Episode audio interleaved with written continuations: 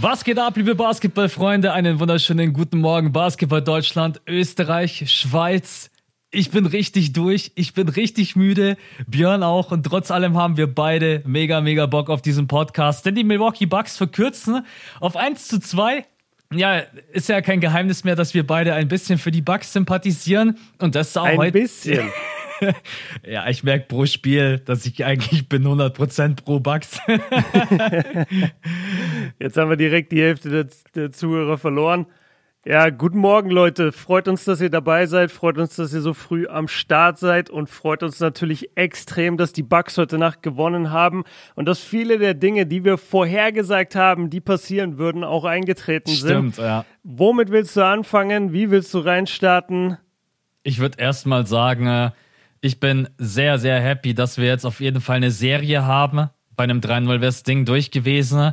Also mhm. selbst wenn ich jetzt ein komplett neutraler Zuschauer wäre, und das war ich in der Vergangenheit auch schon mal bei der ein oder anderen Finals-Serie, dann will man einfach nicht, dass es 3-0 steht. Weil dann ist es ja. einfach durch. Dann waren die Finals auch ehrlich gesagt nicht großartig spannend. Ich würde vielleicht erstmal damit reinstarten, dass ich irgendwie so nach zwei Minuten den Mega-Schock-Moment hatte, als Janis sagt, er will raus. Und ich dachte. Digga, was war da denn los, ey? Aus dem Nichts. Weder Verletzung, noch hat er dann Treatment auf der Bank bekommen. Er sagt einfach, du kann ich mal raus, Budenholzer. Und Budenholzer sagt, ja, klar. Und dann sitzt er einfach so ein paar Minuten auf der Bank, viel früher als normalerweise. Ist auch so ganz kurz in die Katakomben hinter und ist dann wieder zurück. So, es war. Ja ein irgendwie komischer Moment. Ich weiß nicht, ob er irgendwie ins Spiel reingestartet ist und hat erstmal ein bisschen overpowered und hat irgendwie, keine Ahnung, keine Luft bekommen oder weil er dann auch sich mal so abgestützt hatte. Ich weiß nicht, was los war. Also, ja. es war auf jeden Fall eine Situation, wo ich ganz kurz Angst hatte, also wenn Janis jetzt raus ist, dann.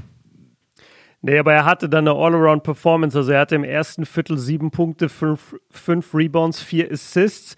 Wir hatten noch nicht die super aggressiven Holiday und Middletons, was wir die ganze Zeit gefordert haben, dass die beiden einfach mehr forcieren oder nicht forcieren müssen, aber mehr aktiv sein müssen in der Offense. Ja. Was ich mir aber aufgeschrieben habe, Holiday und Middleton bisher bisher okay, forcieren nicht, verstecken sich aber auch nicht.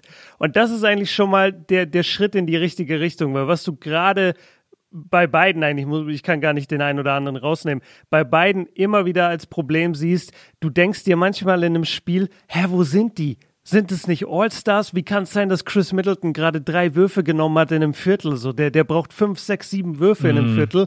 Und das fand ich äh, ganz cool, das habe ich mir aufgeschrieben. Und ja, man, Sollen wir. Wenn wir jetzt nach dem Zyklus gehen von Chris Middleton, kommt eigentlich in dem nächsten Spiel Bram MJ genau, genau, das habe ich mir auch gedacht. Das nächste Spiel wird jetzt absolutes, äh, absoluter Abriss. Er hatte jetzt in dem Spiel äh, heute 18 Punkte am Ende, 7 Rebounds, 6 Assists, 6 von 14 aus dem Feld. Immer noch ausbaufähig, Total. deutlich besser als seine 11 Punkte im letzten Spiel. Aber ich habe mir auch gedacht, im nächsten Game müsste er eigentlich 26, ja, was also bei Prime MJ reden wir eigentlich von 35 es, ja, plus. sowas in ja, dem Dreh. Ja, sind wir mal gespannt. Er hat 41 Minuten gespielt.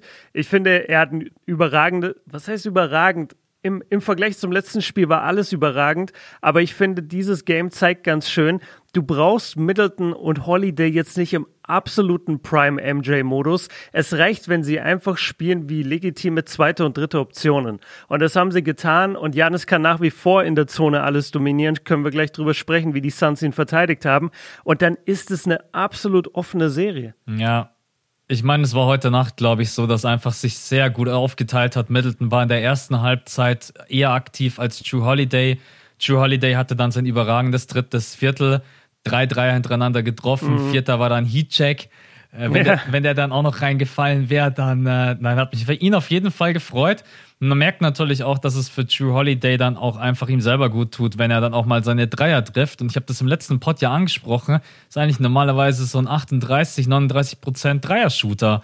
Und das braucht man einfach zwischendurch. Middleton ist dann ein bisschen abgetaucht. Aber das war auch gar nicht so schlimm, weil Janis war in der zweiten Hälfte ich habe wirklich ihm zugesehen und habe mir gedacht, wir schauen gerade eben so langsam Prime Janis Antetokounmpo zu. Und das mhm. nach, man muss es nach zwei, nach zwei MVP-Seasons. Ja, und das vor allen Dingen immer noch nach dieser Verletzung ist es echt einfach nur verrückt. Und für ihn freut es mich. Vor allen Dingen auch, dass er von der Freiwurflinie mittlerweile, also 13 von 17, das ist mega gut. Wenn wir überlegen, mhm. wie seine Freiwurfroutine ist ein bisschen schneller geworden, sie sieht ein bisschen runder aus, er hat so viele Swishes dabei. Also muss man echt sagen, Janis an die Freiwurflinie zu schicken, ist momentan jetzt auch nicht gerade eben die geilste Lösung, weil er ganz gut trifft. Und im One-on-One -on -One ist er nicht zu verteidigen. Und vielleicht können wir mit dem ersten Punkt anfangen, was wir beide gesagt haben. Sie hätten es vielleicht sogar noch aktiver machen können, aber sie haben Aiden attackiert. Und Aiden hat seine Vollprobleme bekommen. Und dann musste mhm. Aiden auch runter. Und äh, dann hatten sie sowieso Glück, dass Cam Johnson reingekommen ist und hat sehr, sehr gut dagegen gehalten. Ne? Wir werden gleich über einen, oder wir können auch gerne jetzt über diesen Moment ja, sprechen. Ja, komm, mal, lass es direkt machen. Der, der das Dank Internet von, ist völlig ausgerastet. Der Dank von Cam Johnson über PJ Tucker aus dem Nichts. Ja, das. Ich, also, du hast es gepostet, ich habe es gepostet. Und ich glaube, die ganze Basketballwelt hat es gepostet. Was war das für ein Dank? Er steigt hoch. Das war so ein bisschen. Kennst du den Tom Chambers Dank? Sagt dir der was? Nein. Ich ehrlich, glaube, das ist Tom nichts. Chambers. Ich glaube sogar gegen Mark Jackson. Auf jeden Fall ist das ein sehr, sehr altes Play.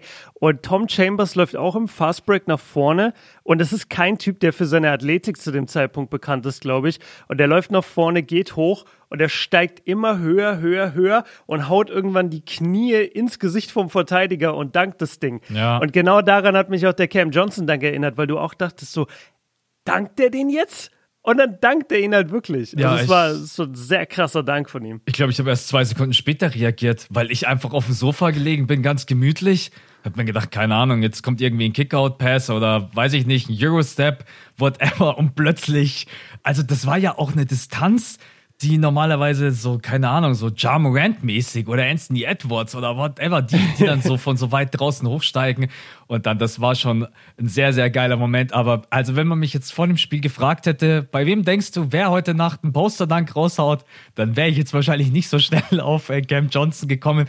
Und PJ Tucker, sein Gesichtsausdruck war natürlich auch einfach absolut legendär werdet ihr auf Twitter, Insta, wo auch immer, ich werde es auch später posten sehen. Also das war schon ein sehr, sehr geiler Moment. Und ja. aber um da auch ins Spiel reinzugehen, die Bucks haben trotz allem dagegen gehalten. Die Suns hatten da so ein kleines Momentum, wo sie rangekommen sind und die Bucks sind trotzdem auf 10, 11 Distanz geblieben und das war mega wichtig, weil das war, glaube ich, das entscheidende, ja, sagen wir mal, die entscheidende Phase. Wenn da die Suns noch näher rankommen, aber die Bucks haben super dagegen gehalten und ja. Ja, ähm, ich muss gerade gucken, wann war der Dank von, wann war der Dank von Johnson, weißt du Im das? dritten müsste der Im gewesen dritten. sein. Ja, genau, im dritten. Stimmt, aber wo das Spiel so ein bisschen vorzeitig entschieden wurde oder zumindest eine ziemlich krasse eine, eine ziemlich krasse Machtdemonstration geherrscht hat, war eigentlich in der Mitte vom zweiten Viertel. Da hatten die Phoenix Suns erst einen 8 zu 0 Run da hat mir die Bucks Defense auch gar nicht gefallen. Und dann kam aber aus dem Nichts einfach ein 20 zu 6 Run von den Milwaukee Bucks, ja. die immer wieder Janis im Mismatch hatte, also die immer wieder dafür gesorgt haben, dass Janis unterm Korb den Ball bekommt. Dort konnte er nach wie vor seine Power und seine Länge ausspielen, meistens gegen Crowder, der einem echt leid tun kann, weil das ist ein undankbarer Job, den er gerade machen muss. Das hat mich sehr daran erinnert. Ich weiß nicht, ob du die Szene noch kennst bei Coach Carter. Da gibt es, ähm, da gibt es einen gegnerischen Spieler, der so ein NBA-Prospect ist mhm. und den kriegen sie halt einfach nicht verteidigt. Und der, der, der Big Man von, von uns quasi, von der Coach Carter Mannschaft, der verteidigt ihn okay, weißt du, der verteidigt ihn gut, aber der andere gibt ihm trotzdem Buckets, weil es halt ein NBA-Prospect ist. Und dann sagt Coach Carter irgendwann so in der Auszeit zu seinem, zu seinem äh, Center, sagt er zu ihm so, ey, du machst alles okay, so bleib einfach an diesem Monster dran. Mehr kannst du nicht tun, bleib ja. einfach an diesem Monster dran. Und dieser Satz kam mir die ganze Zeit in den Kopf bei Jay Crowder, weil er macht es gut. Er, er hat den Körper, er drückt dagegen, aber Janis hat mehr Körper, Janis hat mehr Power und Janis hat mehr Größe und wird ihn immer überpowern können in der Zone. Und es macht Janis gut. Und genauso macht Jay Crowder die Defense gut, nur er kann halt nicht mehr dagegen halten. Und ähm, ja, da war eben dieser 26, nee, sorry, 20 zu 6 Run. Äh, immer wieder Janis und immer wieder schöne Aktionen aus dem Pick and Roll. Was wir auch schon so oft gesagt haben, mach Janis einfach viel öfter zum Abroller und sorg dafür, dass du daraus kreierst. Und das machen, das haben sie wunderschön gemacht in dem Spiel. Ich glaube, es ist auch für die Suns einfach besser, wenn Crowder gegen ihn steht. Natürlich kassierst du dann wahrscheinlich eher und leichter Punkte als gegen Aitner. Aber wir haben es heute Nacht gesehen, wenn Aitner Foulprobleme hat und muss runter vom Feld, das spielt den Bucks einfach so krass in die Karten und deswegen muss man Crowder dagegen stellen, der das ein paar Mal ganz gut macht. Aber ein ganzes Spiel gegen Janis zu verteidigen, das ist, glaube ich, einfach in dem körperlichen Zustand, in dem Janis gerade eben ist, einfach nicht machbar. Das ist für mich das größte Biest, was wir gerade eben in der NBA haben. Vom Körper her ist das ja einfach echt beeindruckend. Es sind so krasse Flashbacks zu Shaq. Also ich will nicht, dass die Leute jetzt äh, langsam müde werden von diesem Vergleich, aber ich habe echt noch nichts Vergleichbares gesehen. Und jetzt gerade in den Finals, wenn er denn mal ein Matchup hat, wo er auch noch wirklich sozusagen der Stärkere ist mhm. und äh, gegen Brooklyn haben wir gesehen, wie schwer er sich getan hat mit, mit Blake Griffin in der Zone, der es ihm einfach schwer gemacht hat. Wir haben gegen Atlanta zwei Riesenkerle gegen ihn gesehen mit Capella und mit Collins die ganze Zeit im Wechsel. Kongbu hat auch einen guten Job gegen ihn gemacht, also drei gute Verteidiger gegen ihn. Jetzt in der Serie, er ist einfach ein Mann unter Männern. Ja. Äh, sorry, er ist einfach ein Mann unter Jungen. Und äh, das, das zeigt sich und deswegen hat er jetzt auch Back-to-Back 40 Pieces, also 40 Punkte plus, äh, 40 Punkte, 13 Rebounds, 6 Assists, einen Steal bei 14 von 23 aus dem Feld, 13 von 17 von der Freiwurflinie, hast du angesprochen. Er ja, er ist auf dem Weg, Finals MVP zu werden, weil ich sage ja, die Bucks gewinnen die Serie. Deswegen, deswegen ist es ein sehr, sehr guter Case für Finals MVP. Sehr, sehr leichter Pick. Aber du hast ja auch recht. Also heute Nacht hat man ja auch die Einblendungen gesehen. Back-to-back -back Finals Games mit 40 und 10 gab es genau drei, die das jetzt geschafft haben. Das war Shaq 2000, LeBron James 2016 und Janis heute Nacht. Also, Boah, das sind sehr krasse Playoff-Runs. Ja. Also, also uff, und da gibt's, 2000er Shaq, 2016er LeBron, wow. Und da habe ich noch eine andere Statistik für euch. Vielleicht habt ihr da auch sicherlich die Einblendung gesehen. 30, 10 und 5 in den ersten drei Vierteln. Illustre Runde. Jordan 1997, LeBron James 2016, KD 2018 und dann noch einer, Giannis Antetokounmpo heute Nacht. Also, Natürlich. das ist schon, ja, er, er liefert ab für die Bucks-Fans, für die ganze Mannschaft. Es ist einfach so wichtig. Er ist der ganz klare Leader und man braucht einfach sein Scoring. Äh, diese 41 Punkte, äh, ja, das ist schon. Also, wenn er das dauerhaft so durchhält, dann wäre das schon sehr, sehr beeindruckend. Ich hoffe jetzt einfach mal, dass auch Middleton dann mal 20, 25 scored. Drew Holiday hatte heute Nacht ein gutes Spiel. Es war einfach ein sehr ausgewogenes Spiel. Man hat viele Dinge richtig gemacht. Ähm, und deswegen, äh, glaube ich, kann man da mehr als nur zufrieden sein. Besonders wie man auch defensiv agiert hat. Die Aggressivität mit den Fans in der eigenen Halle. Äh, da ist schon heute Nacht. Also es gibt eigentlich wenig zu meckern, wenn ich ehrlich bin, bei den Bucks, dass man vielleicht in der einen oder anderen Situation da ein bisschen zu unkonzentriert war. Wobei man hat sich in der ersten Halbzeit, glaube ich, nur waren es zwei Turnover erlaubt? Zwei, zwei ja. maximal, ja. Genau, richtig. Deswegen, ich bin da mega happy. Die Minuten von Brooke Lopez hat man minimiert. Das hast du auch gesagt, dass das höchstwahrscheinlich passieren wird. Hat nur 21 Minuten gespielt. Ja. Ja. Aber am Ende, schau mal, also wir sind jetzt wieder sehr bugslastig natürlich unterwegs, was auch irgendwo verständlich ist bei unserer Vorliebe für die Mannschaft. Ähm, aber der, der Hauptgrund oder einer der der, der ausschlaggebenden Gründe war ja letztendlich auch das Dreier-Shooting. Und das haben wir also von den Suns und das haben wir angesprochen nach Game 2, als die Leute dann alle super hyped waren, wow, die Suns führen jetzt 2 zu 0. Und dann haben wir gesagt, ja, aber Leute, die Suns haben 20 Dreier getroffen.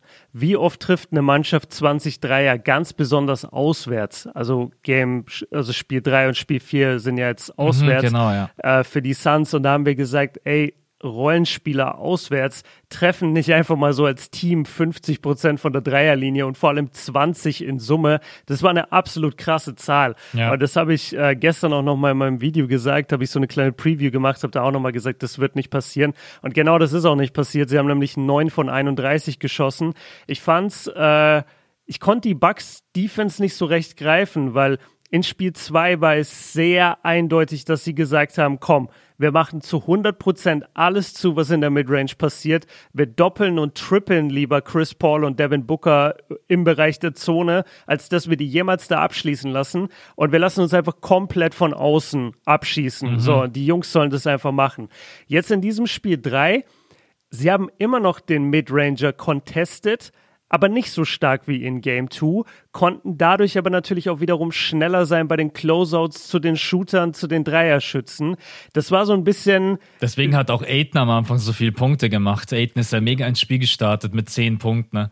Genau, das war auch absolut der richtige Move von Chris Paul. Also da muss man echt Chris Paul mal wieder loben. Der Typ ist so fucking intelligent. Ey, bevor ich überhaupt fertig aufgeschrieben habe, wie die Defense steht, hat Chris Paul schon innerhalb von zwei Angriffen diese komplette Defense ausgehebelt ja. und weiß ganz genau, was er machen muss, wen er wo ins Pick and Roll verwickeln muss und ähm, mit wem er, wie er dann Aiden einsetzt. Und das finde ich gut, dass du ihn erwähnst. Ähm, Aiden hat ein Monsterspiel. Gerade in der ersten Halbzeit wurde immer wieder gefunden von Chris Paul. Und das zeigt eben auch, was ich gerade gesagt habe. Die Bucks Defense war nicht so krass auf die Zone konzentriert. Sie war konzentrierter als in Game One, aber nicht so stark wie in Spiel 2. Und jetzt hier in Spiel 3 war es so ein bisschen ein Mischmasch aus beiden. Man Dadurch wollte einfach man die Würfe contesten. Man wollte ja, sich genau, nicht wieder abschießen genau, lassen. Genau, man wollte den Dreier ein bisschen härter contesten und das hat super funktioniert. Und die Suns sind echt schlecht in das Spiel gestartet. Also der Einzige, der wirklich geliefert hat, war Chris Paul die ganze Zeit. Ich, ich will echt nicht aufhören, Chris Paul zu loben, äh, diesen ersten drei Vierteln.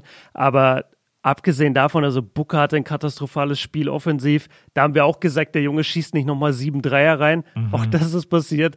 Also die, die Suns hatten es ziemlich schwer und ich, ich bin großer Fan von dieser Bucks-Defense, die ich selber beim Zuschauen nicht wirklich greifen kann. Ich wusste nicht, wie ich die beschreiben soll, aber ich weiß jetzt, wie ich sie beschreiben soll, nämlich als erfolgreich. ja, das stimmt. ja, wenn du das Spiel gewinnst, ja, ich würde sagen, die, die besten äh, Spieler bei den Suns waren auf jeden Fall Chris Paul, äh, Jay Crowder muss man auch loben, 6 von 7. Also der ja. hatte ja einen absoluten Sweet Spot, den ihm die Bucks auch immer wieder gegeben haben. Äh, aber die Suns konnten es Gott sei Dank nicht bestrafen mit einem großen Run. Und Aiton. Aber Aiton halt auch bloß bis zu dem Zeitpunkt, als er sein viertes Foul bekommen hat, was übrigens unglaublich dämlich war. Ich glaube, das war gegen Janis. Äh, da hätte er einfach wegbleiben müssen. Monty Williams hat ihn dann runtergenommen, musste ihn dann, glaube ich, Genau, er musste ihm fast das ganze dritte Viertel unten lassen, musste dadurch klein spielen. Dann hat er Aiton wieder reingebracht, dann hat Aiton sein fünftes bekommen und dann nach dem fünften hat Monty ihn halt auch gleich wieder runtergenommen. Weiß ich nicht, ob das so die richtige Aktion war, weil ich mir dann gedacht habe, ja, okay, wenn du ihn jetzt runternimmst, dann ist das Spiel so gut wie gelaufen, weil die Bugs sowieso schon so eine große Führung hat. Ne? Also ich bleib dabei. Das kann einer der Schlüssel sein in dieser Serie, Aiden zu attackieren und Aiden vom Feld zu spielen. Und das wird auch natürlich Hauptaufgabe sein, einfach von Janis. Also jedes Mal, wenn Janis die Chance hat, Aiden zu attackieren, dann geht drauf, weil Aiden halt offensiv und defensiv wichtig ist durch seine Größe als Anspielstation. Und das hat man heute Nacht einfach gut gemacht. Und nur 24 Minuten, das ist ja schon ein Wunschergebnis. Mhm. Ja, also das so war, war so, sorry, was? 24 Minuten? Aiton war nur 24 Minuten auf dem Feld. Ach so, ja. Genau, das war, glaube ich, einfach.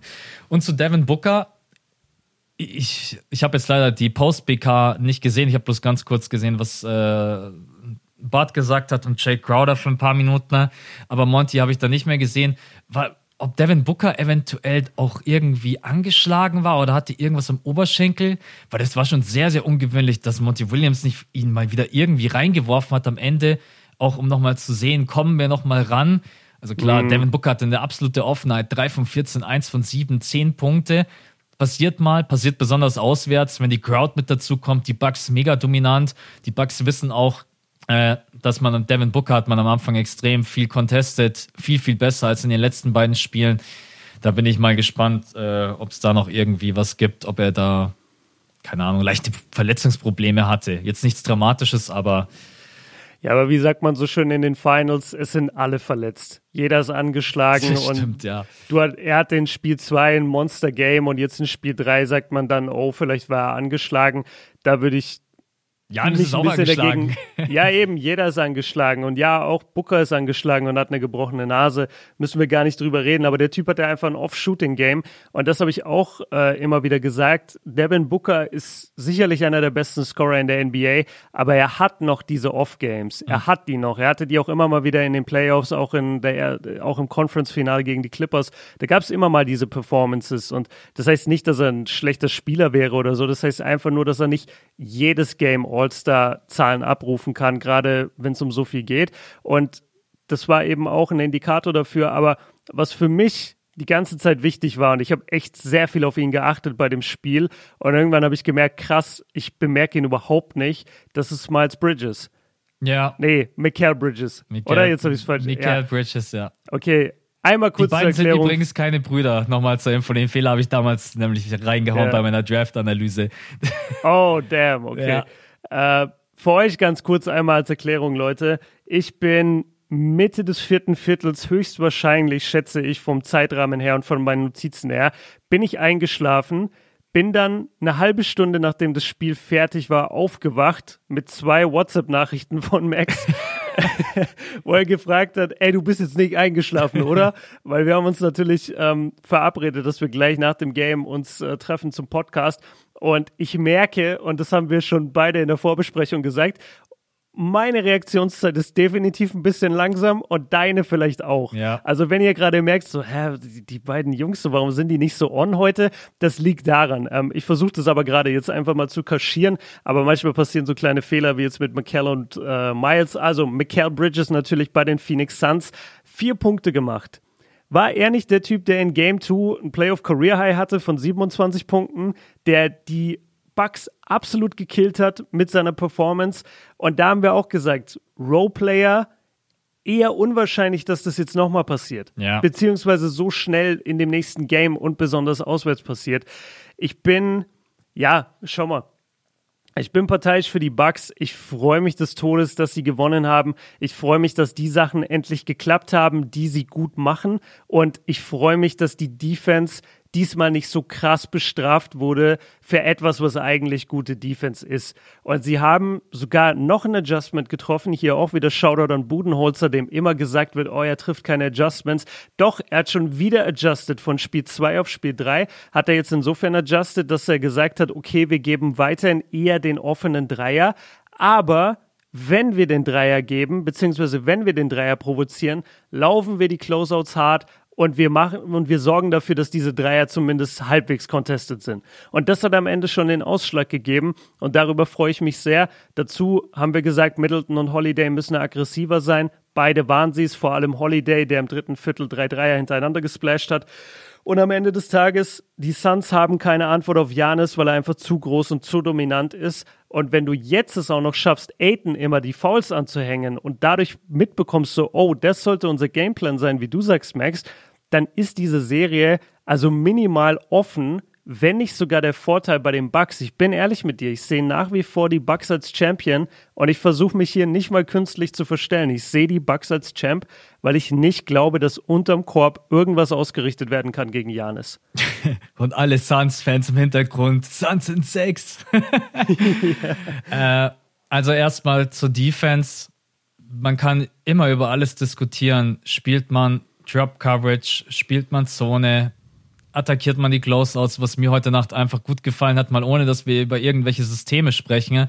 Die Intensität. Denn im Endeffekt stehen da immer noch fünf individuelle Verteidiger auf dem Feld und es kann bloß funktionieren, wenn alle aggressiv sind.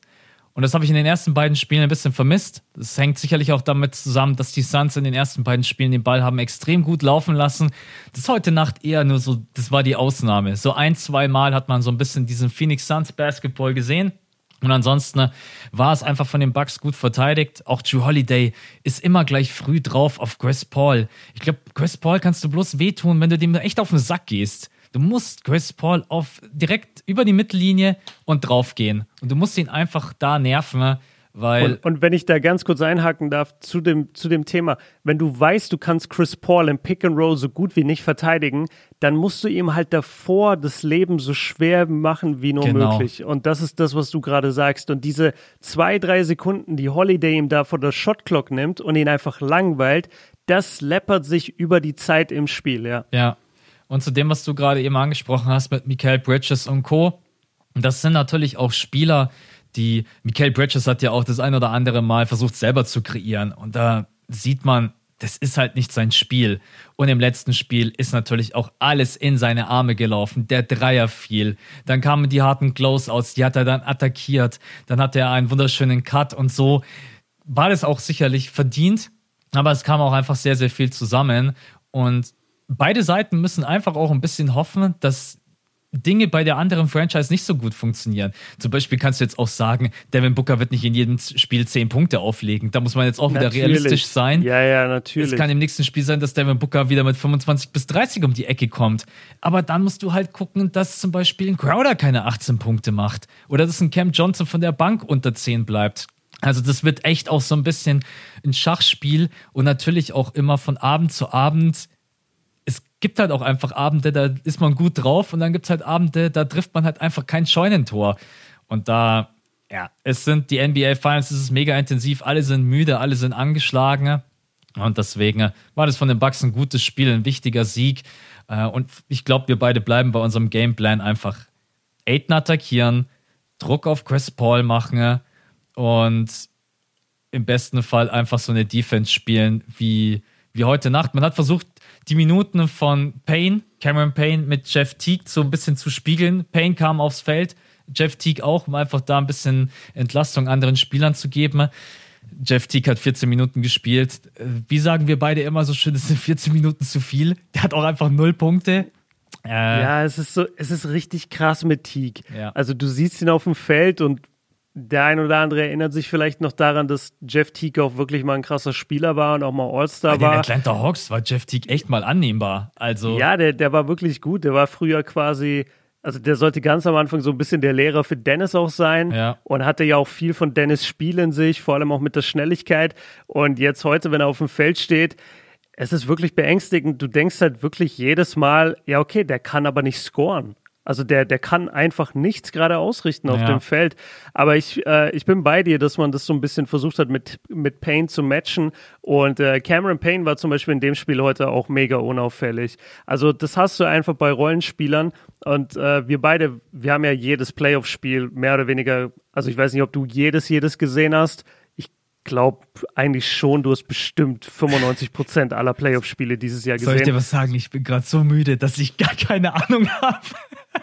Ja, aber du, du hattest aber jetzt nicht diesen viel. verrückten Anspruch von mir. Du hast vielleicht so ein paar Washington Sixers Games jetzt nicht in voller Länge gesehen. Genau, ich sag mal, ich habe so 85 Prozent aller Spiele gesehen. Ja, du hast auf jeden Fall sau viele Suns-Spiele gesehen. Und äh, wie oft haben wir drüber geredet, ey, wir lieben Cameron Payne. Alter, war Cam Johnson gestern krass. Ey, Miles Bridges, ich wünschte, ich hätte den im Michael Bridges. Miles gesagt. ja, Miles Bridges ist halt auch äh, geil, was soll man machen? Ne? Ja, Miles Bridges ist auch funny, aber Michael Bridges habe ich aktuell lieber. Jedenfalls, äh, Michael Bridges, wie gern hätten wir den in unserem Team. Also wir sind ja Fans von all diesen Jungs hier, aber es lässt sich halt nicht wegreden, dass gerade Rollenspieler, gerade in so hohen hohen Spielen in den NBA Finals einfach inkonstant werden. Das passiert jedes Jahr in den Serien und da, da, damit muss man auch rechnen. Und das gleiche geht ja auch für die Bucks. Also wir, wir haben von Spiel zu Spiel andere sozusagen Matchwinner von der Bank. Weißt du, jetzt in dem Spiel war es jetzt mal Bobby Portis, der einfach überragend gespielt hat, der immer wieder den richtigen Cut gelaufen ist, mit einer Wahnsinnsintensität kam. Das muss man ja auch sagen. Die Bucks insgesamt, angeführt von PJ Tucker, von Portis, von Janis, die hatten eine Intensität beim Rebounding und gerade beim offensiven die Rebounding. Die drei zusammen zehn Offensiv-Rebounds. Ja, ja, Das, das war Wahnsinn. Von 13. Also wirklich eigentlich alles gemacht für die Mannschaft. Und hier auch wieder ein Shoutout an Coach Butt. Wie oft haben wir gesagt, boah, PJ Tucker ist komplett wertlos. Wieso ist der überhaupt auf dem Feld? Und PJ Tucker wird von den Suns meistens von Chris Paul verteidigt, weil sie sagen, ey, da kann sich Chris Paul ausruhen. Da ist er mit seinen 1,80 zwar anders heißt, aber, aber Tucker macht ja eh nichts. Und was haben sie jetzt gemacht? Die Bucks, die haben gesagt, oh, ihr habt hier einen Guard gegen unseren Power Forward, ja, dann versuchen wir jetzt einfach mal jeden Offensivrebound zu bekommen mit unserem Power Forward und schauen mal, wie gut es klappt für euren Point Guard, den auszuboxen. Besonders wenn Aiton dann auch noch nicht auf dem Feld ist. Ja. Genau, und da gab es echt schöne Stretches insgesamt von PJ Tucker. Er hat jetzt nur zwei Offensivrebounds. Hättest du mir gesagt, er hat sechs gestern Nacht geholt, hätte ich gesagt, ja. Ja. Das, war, das war eine starke Performance von ihm. Aber nochmal zu Portis. Portis hat sau viel Energie gebracht und die Fans lieben ihn, die schreien die ganze Zeit Bobby, Bobby, Bobby und ähm, er hat da echt einen, einen großen Impact auch auf das Spiel gehabt, finde ich, von der Energie her. Pat Connaughton hat wieder 30 Minuten gespielt, was ich ein bisschen viel finde, muss ich sagen. Aber da war wahrscheinlich so die letzten fünf Minuten, die ich verpennt habe, war da wahrscheinlich viel Garbage Time dabei. Ja, würde ich jetzt am, mal Ende, annehmen. am Ende sind alle reingekommen. Ich glaube, da war, glaube ich, nicht mal mehr Connington auf dem Feld, da war selbst Tanassis auf dem Feld und Ey, okay. Spieler, die ich, nimm's mir nicht übel, glaube ich, noch nie gesehen habe, so gefühlt Meryl. eine Minute und so weiter. Es ist so, ja, es war dann auch einfach gegessen. Also muss man auch einfach sagen, es war durch. Ja, das erinnert mich ein bisschen an das Pokémon Meryl. ähm, auf jeden Fall. Das Schlimme ist, ich weiß sogar genau, was du meinst und ich habe das Pokémon vor Augen. Ja. Nat natürlich, ja, also, Meryl. Meryl nicht. Okay, long story short, bisschen verballerter, äh, bisschen verballerte Game Review, aber die Bugs haben gewonnen, vollkommen zu Recht. Sie haben eigentlich genau das umgesetzt, was wir uns gewünscht haben. Die Suns vielleicht ein bisschen weg von ihrem eigenen Spiel. Ich finde nach wie vor, Chris Paul hat eigentlich sehr viel gemacht, um, um Phoenix Suns Basketball zu spielen, aber die Bucks haben das einfach gut zugemacht bei den, bei den anderen Spielern und wir haben schon oft darüber geredet, wenn Booker halt nicht trifft, dann ist dieser One-Two-Puncher direkt 50 Prozent weniger gefährlich. Mhm. Und dann kannst du als Suns auch anders reagieren, kannst anders stellen, musst, hast, hast nicht die ganze Zeit das Problem, dass ständig ein neuer Run kommt, den du abwehren musst sondern da kommt dann auch mal zwei, drei Minuten einfach kein Bucket bei den Suns und dann, ja, gewinnst du halt solche Spiele und sie haben im zweiten Viertel 35 Punkte gemacht, im dritten Viertel 38 Punkte. Also die haben auch wirklich einfach gescored und das kam eben vor allem von Janis und hier von Holiday und Middleton und Portis, die sich was zugetraut haben und ich bin, ja, ich könnte nicht glücklicher sein gerade. Ich muss nochmal über Janis sprechen. Ich habe das Gefühl, okay. wir haben ihn nicht genügend gelobt. Es ist ich glaube. Jetzt, jetzt schalten die Suns-Fans ab. Nein, ich auch, nee, ich will einfach nur noch einen kleinen Punkt ansprechen. Und zwar, Janis hat heute Nacht sechs Assists gespielt. Und das ist mhm. was, was den Bucks sehr, sehr gut tut. Vor allen Dingen, wenn dann Janis versucht wird, im Post zu doppeln, er drückt sich dann durch oder er kommt auch von draußen reingerauscht und steckt den Ball auch dann einfach mal durch und dann können Spieler wie Brooke Lopez, PJ Tucker einfach easy Layups machen. Insgesamt, man hatte sowieso 28 Assists, was richtig, richtig gut ist. Der Ball lief viel besser. Ich ich glaube, die Bugs müssen sich einfach dieses Spiel auch nochmal selber angucken, um zu sehen, was da anders lief als in den Spielen zuvor. Und wenn die Bugs Offense einfach in der Halbfeld-Offense zu statisch ist, dann funktioniert es nicht. Und das war heute Nacht einfach viel, viel mehr Bewegung drinnen. Und die Suns müssen sich echt was überlegen, wie sie Janis aufhalten. Ne? Ich, wir beide haben das vor der Serie gesagt, allerdings auch so ein bisschen in Klammern, weil wir nicht wussten, wie fit Janis ist. Und jetzt hat man dieses Problem. Wie willst du Janis Antetokounmpo aufhalten? Ne? Er ist der größte Spieler auf dem Feld, er ist der stärkste Spieler auf dem Feld. Er trifft seine Freiwürfe aktuell so gut, dass jedes Foul trotzdem wehtut. Er hängt Aiden die Fouls an und er ist der Energizer, er ist der Leader. Ja, das wird eine riesengroße Aufgabe. Man muss gucken, dass man jetzt im nächsten Spiel die Offense wieder reinkriegt, dass man Devin Booker und Chris Paul wieder besser in die Midrange bekommt. Und dann ist es, ich bin bei dir, um es auch dann letztendlich abzuhaken. Das bleibt eine offene Serie. Wenn die Bucks jetzt das zweite Heimspiel gewinnen, steht es 2-2 und dann haben wir richtig ja. geile NBA Finals. Dann geht es zurück nach Phoenix. Aber man muss auch aufpassen. Wie gesagt, Devin Booker kann im nächsten Spiel wieder ganz anders treffen. Man kann Michael Bridges wieder ganz anders freispielen. Die Suns sind ein cleveres Team und Monty Williams ist ein verdammt cleverer Coach. Der wird sich das ganz genau angucken und adjusten und dann sind wir mal gespannt, was sein Gameplan ist. Und genauso wie wir gesagt haben, die Suns schießen nicht jedes Mal 50 Prozent von der Dreierlinie, die schießen jetzt auch nicht jedes Mal nur 29 Prozent von der Dreierlinie. Und wir haben jetzt viel auch über die Inkonstanz von Roleplayern on the road gesprochen. Also gerade jetzt bei den Suns so, ja, war ja klar, dass die in Milwaukee jetzt eher nicht so performen. Das gleiche kannst du wiederum dann sagen, wenn es umgekehrt in Game 5 nach Phoenix geht und, und vor allem möglicherweise in ein Game 7, was auch in Phoenix stattfinden würde. Das wäre dann auch zweimal für die, für die Suns ja. das Heimspiel und für die die Bucks das Auswärtsspiel. Und wenn wir von Konstanz reden, von Co-Stars bei Devin Booker, dann können wir auch nicht umher, als Middleton und Holiday nach wie vor als Negativbeispiel anzuführen, weil ja, die waren jetzt gut in dem Spiel, aber wenn die nur in jedem dritten Finals-Spiel ungefähr das abliefern, was wir von ihnen verlangen, dann kannst du die Finals auch nicht gewinnen. Also das Ding ist lange noch nicht durch. Die Suns haben immer noch die Überhand mit ihrer 2 zu 1 Führung. Es ist jetzt ein Spiel, was an die Bucks gegangen ist und sie müssen diese Energie weiterhin matchen. Sie müssen weiterhin, wie du gesagt hast, Aiden attackieren, Janis in der Zone machen lassen, was er will. Und wirklich Holiday und Middleton, es hängt so viel von denen ab. Und ich bin auch bei dir, 18 Punkte von Middleton, das macht mich jetzt immer noch nicht happy. Der naja. Typ ist ein 20 Punkte plus Scorer Minimum. Und ja. in den Finals will ich da eigentlich 25 plus sehen, einfach damit ich damit ich um dieses Kissen weiß, dass ich weiß, da kommt Scoring. Aber ganz kurz noch, äh, auch so als kleiner Leistungsnachweis und damit jeder weiß hier, okay, Björn hat nicht die ganze Zeit nur gepennt. Ähm, ich habe mir mal die, die Teamstats aufgeschrieben zur Halbzeit. Äh, das habe ich gerade gefunden in meinen Notizen. Und da sah schon alles sehr nach Bucks aus. Wir hatten, also die Bucks haben mit 15, mit 15 Punkten geführt. Sie hatten bei den Rebounds acht Rebounds mehr und bei den Assists, und das hast du vorhin gesagt, dass das nicht wirklich Suns Basketball war. Bei den Assists hatten die Bucks neun Assists mehr. Das waren doppelt so viele wie Phoenix. Also das war eine Diskrepanz von 18 zu 9 bei den Assists. Und das kann eigentlich nicht sein, wenn du Phoenix bist. Und die Turnover lagen bei 6 zu 2 für die, Sun, für die Suns. 6 ja. zu 2. Ja. Ja, ich würde sagen, wir geben vielleicht beide noch ganz kurz einen Tipp ab fürs vierte Spiel, auch, auch, wenn das eventuell nicht so spannend ist, weil ich will, dass die Bucks es gewinnen. Aber ich gehe auf jeden Fall mit Respekt in dieses Spiel, weil ich weiß, wie gut die Suns spielen können. Und heute Nacht lief schon echt vieles nicht zugunsten der Phoenix Suns. Aber ich glaube, dass die Bucks einfach, wenn sie mit der gleichen Energie reingehen, wenn sie wieder so gut verteidigen und wenn Middleton mal ein besseres Offensivgame hinlegt, es sind trotzdem bloß 6 von 14, das sind keine allzu geilen Quoten. From Downtown ist es okay, 3 von 7, aber mir fehlt einfach nach wie vor dieser Killerinstinkt bei Middleton. Drew Holiday hat ihn ganz kurz aufblitzen lassen im dritten Viertel, hat sich dann gedacht, oh, ich schweiße ich jetzt einfach mal 3-3 ans Gesicht. Äh das war eh eine krasse Stretch, da habe ich mir dann aufgeschrieben, was passiert hier, plötzlich trifft jeder seinen Dreier, Stimmt. weil da haben auch die Suns gut die Dreier gesplasht. Ja. Das war ein ganz cooles Hin und Her und solche Dinge von Holiday, manchmal gehen die halt rein, ne? Und dann hast du, dann hast du einen geilen Statbogen plötzlich, aber lass es mal zwei von den drei nicht reingehen, dann genau. würden wir jetzt hier sitzen und sagen, boah, Holiday war so kacke. Genau, das ist halt auch immer dieser schmale Grat und ansonsten es bleibt ein ultra spannendes Spiel. Äh, ich ich würde anstelle der Bugs ehrlich gesagt so gut wie gar nichts adjusten.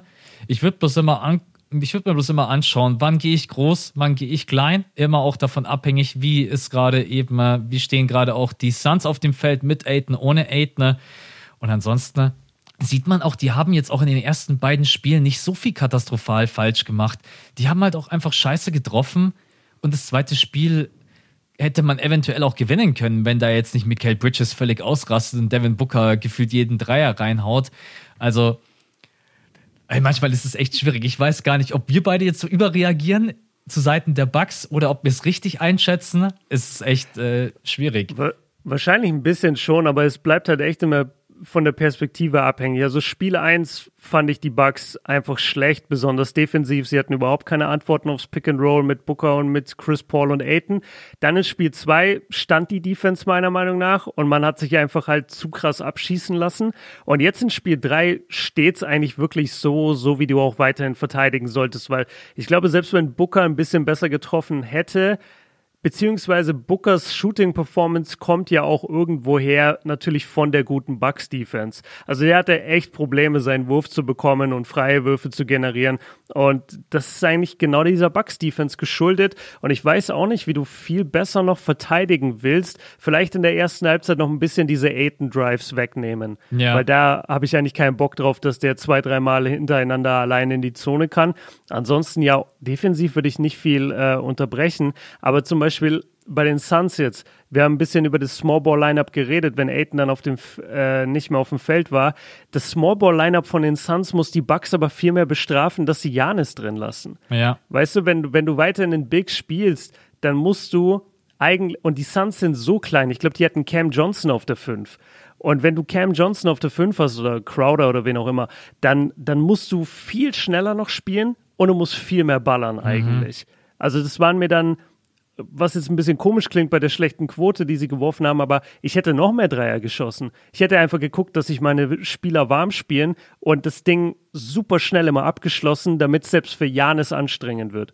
Ja. Das wäre so ein bisschen mein, mein Move gewesen und das werden sie wahrscheinlich auch im nächsten Spiel machen. Prognose von mir, ich sage, die Bucks gewinnen das nächste Spiel, wird aber eng. Kann ich mir echt vorstellen, dass es eng wird und ich glaube, wir sehen deutlich besseren Devin Booker und wir sehen hoffentlich unseren Prime Middleton, den brauchen wir unbedingt. Und dann sage ich, die Bucks gewinnen das nächste mit einer Range 5 bis 7 Punkte oder sowas.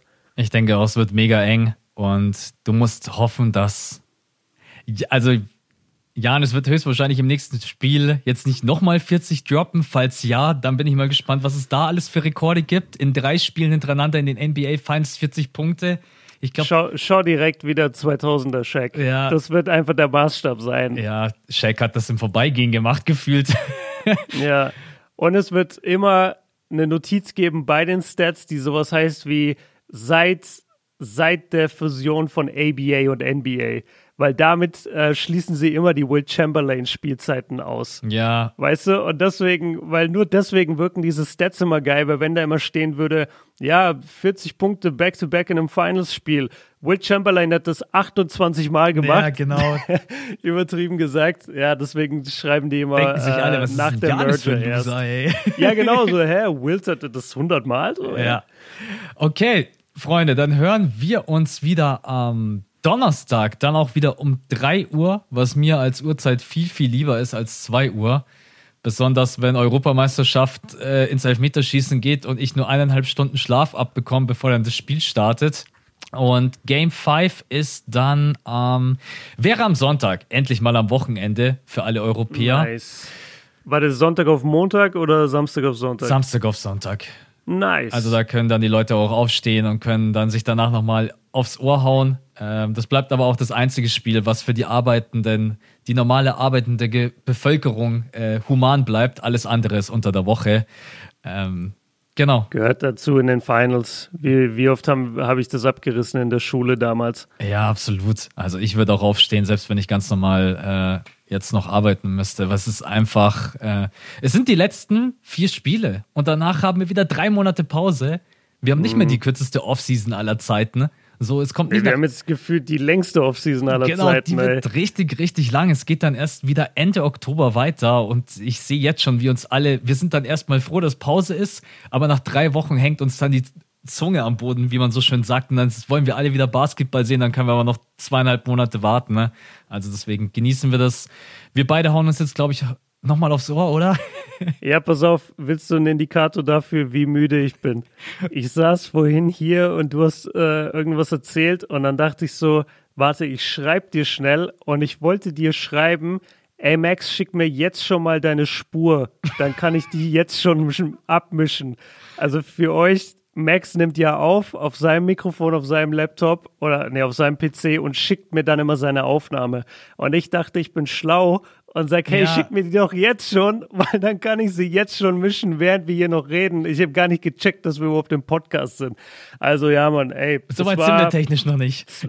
ja, leider. Also zwei Uhr morgens ist zum einen wild, zum anderen habe ich jetzt das erste Mal wieder ohne Red Bulls geguckt, was auch reingeballert hat, wenn du das nicht hast, muss ich ehrlich gestehen. Und ich hatte halt das crazy Wochenende mit der Premiere da äh, von Space Jam in Berlin. Auch davon bin ich ja jetzt erst heute, gestern Nachmittag zurückgekommen, gestern Nacht. Und ja, das steckt alles so ein bisschen in den Knochen. Aber fuck it. Ich bin bei dir, ey. Wir haben noch ein paar Spiele vor uns. Ich liebe das. Ich liebe das, dass wir so immer direkt live danach aufnehmen. Und beim nächsten Mal bin ich safe wieder ein bisschen fitter. Dann wird alles wieder ein bisschen schneller. Äh, genauso wie die Suns Offense hoffentlich, die dann ein bisschen schneller agieren wird. Und dann, dann haben wir es doch wieder. Ich war heute so ein bisschen Devin Booker. Ich glaube, ich glaube, damit vergleiche ich mich heute. Ich war heute so ein bisschen Devin Booker und äh, ihr wisst ganz genau, in Game 4 ist Devin Booker wieder da und dann bin ich auch wieder da. Let's go.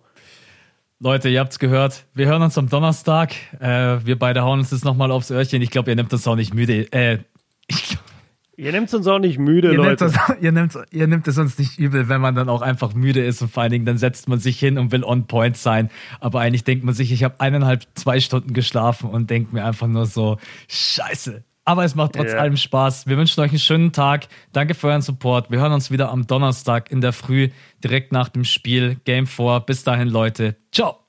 Ciao.